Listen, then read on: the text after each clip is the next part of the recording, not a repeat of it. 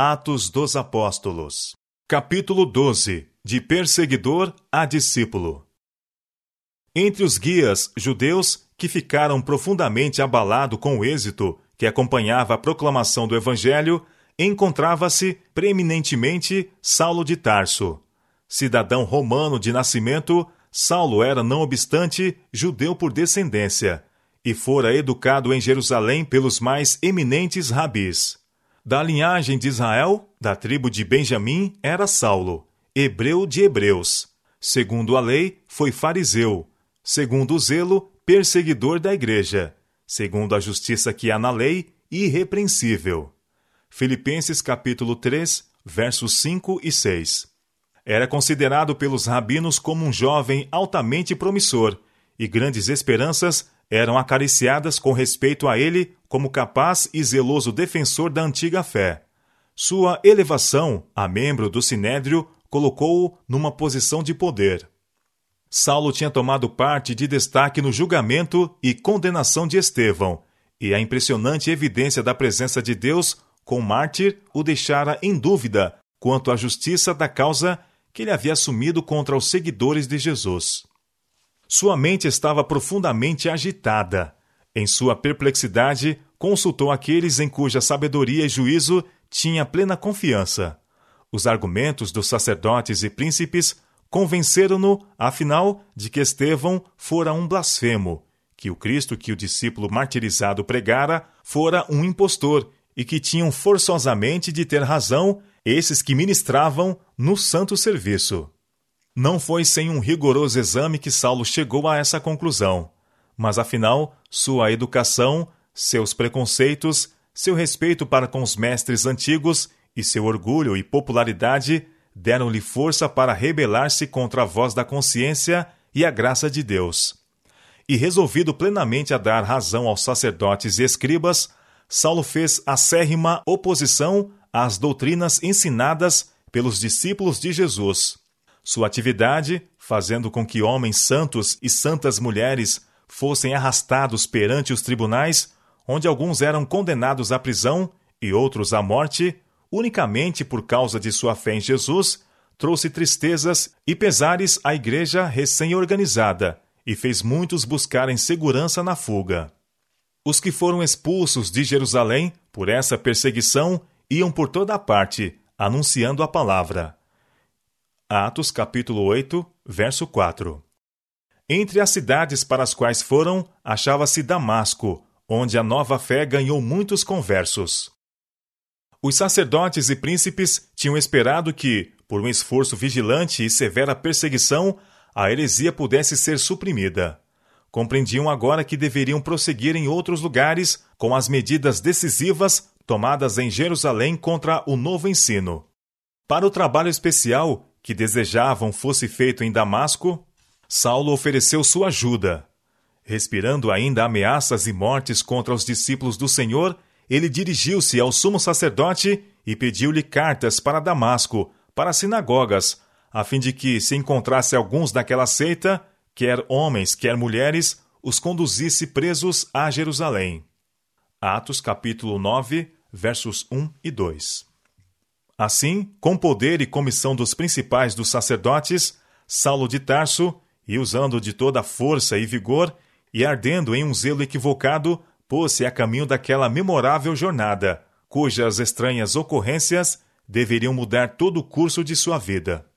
No último dia da viagem, ao meio-dia, quando os cansados viajantes se aproximavam de Damasco, seus olhos contemplaram o cenário de amplas extensões de terras férteis, belos jardins e pomares frutíferos, banhados pelas refrigerantes correntes das montanhas ao redor.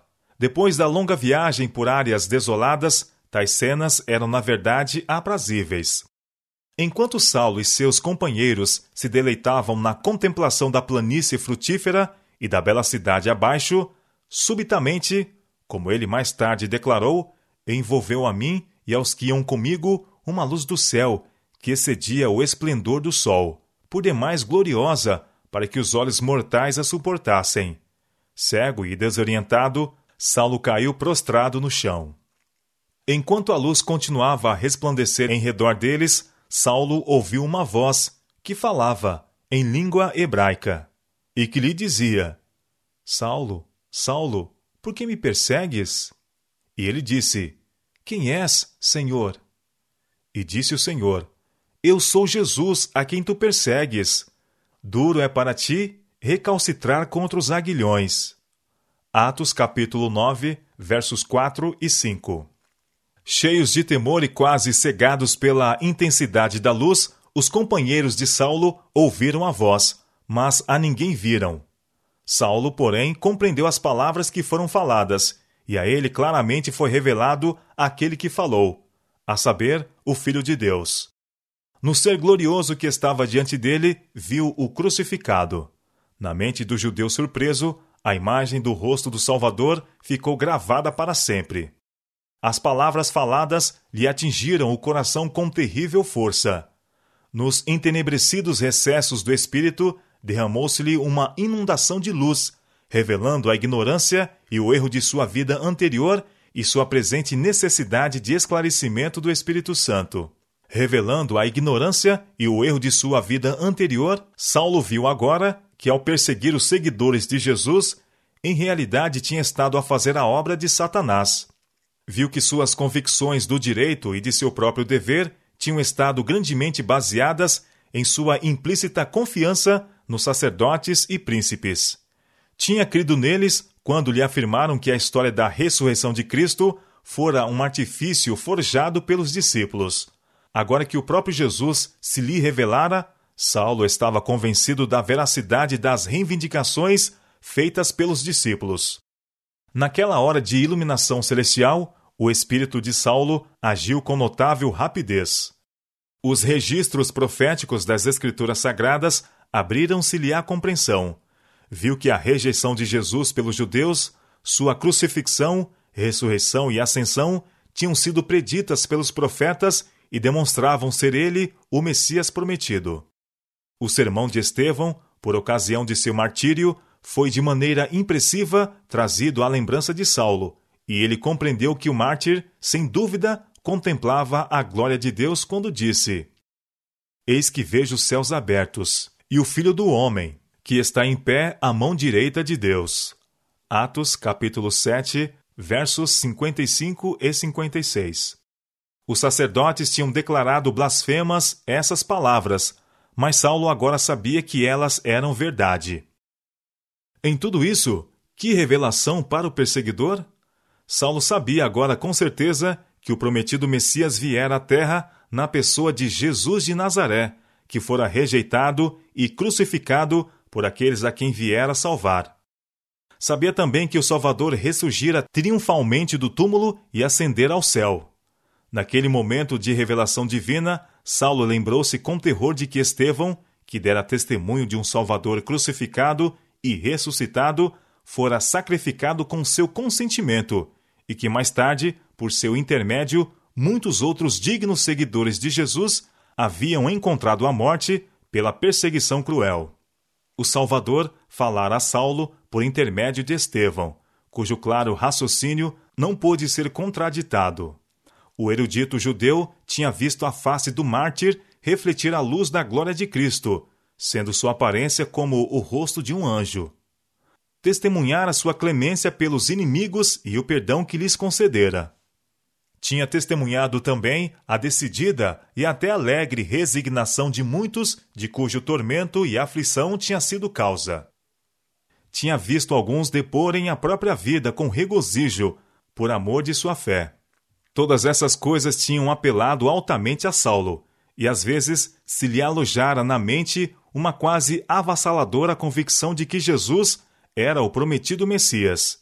Nessas ocasiões, ele havia lutado noites inteiras contra essa convicção e sempre terminara por manter a crença de que Jesus não era o Messias e que seus discípulos eram fanáticos iludidos. Agora, Cristo falara a Saulo com sua própria voz, dizendo: Saulo, Saulo, por que me persegues? E a interrogação: Quem é, Senhor? foi respondida pela mesma voz: Eu sou Jesus, a quem tu persegues. Atos capítulo 9, versos 4 e 5. Cristo aqui se identifica com seu povo. Perseguindo os seguidores de Jesus, Saulo tinha batalhado diretamente contra o Senhor do céu. Em os acusar falsamente e falsamente testificar contra eles, havia acusado falsamente a Jesus e falsamente testificado contra o Salvador do mundo. Nenhuma dúvida assaltou a mente de Saulo quanto a ser aquele que lhe falara Jesus de Nazaré, o tão longamente esperado Messias, a consolação e redenção de Israel. E ele, tremendo e atônito, perguntou: Senhor, que queres que faça? E disse-lhe o Senhor: Levanta-te e entra na cidade, e lá te será dito o que te convém fazer. Atos capítulo 9, verso 6. Quando se retirou a glória e Saulo se levantou do chão, achou-se completamente despojado da visão. O brilho da glória de Cristo fora por demais intenso para seus olhos mortais, e desaparecido esse brilho, a escuridão da noite invadiu-lhe a visão. Ele creu que essa cegueira era um castigo divino por sua cruel perseguição aos seguidores de Jesus. Em terríveis trevas tateava em torno, e seus companheiros, em temor e pasmo, guiando pela mão, o conduziram a Damasco. Atos capítulo 9, verso 8. Na manhã desse acidentado dia, Saulo tinha se aproximado de Damasco com sentimentos de presunção por causa da confiança nele depositada pelos principais dos sacerdotes. Havia sido confiada a ele grande responsabilidade fora comissionado para promover os interesses da religião judaica, impedindo, se possível, a disseminação da nova fé em Damasco. Determinara que sua missão seria coroada de êxito e, com ávida antecipação, olhava as experiências que o aguardavam. Quão diferente do que imaginara foi sua entrada na cidade.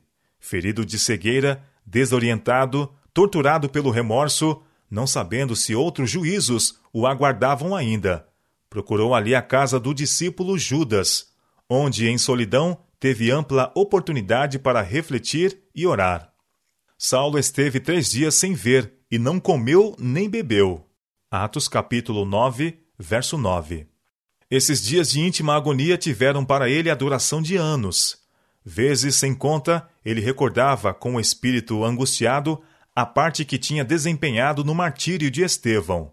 Com horror, pensava em sua culpa por se haver deixado controlar pela maldade e preconceito dos sacerdotes e príncipes, mesmo quando a face de Estevão fora iluminada pelas radiações do céu.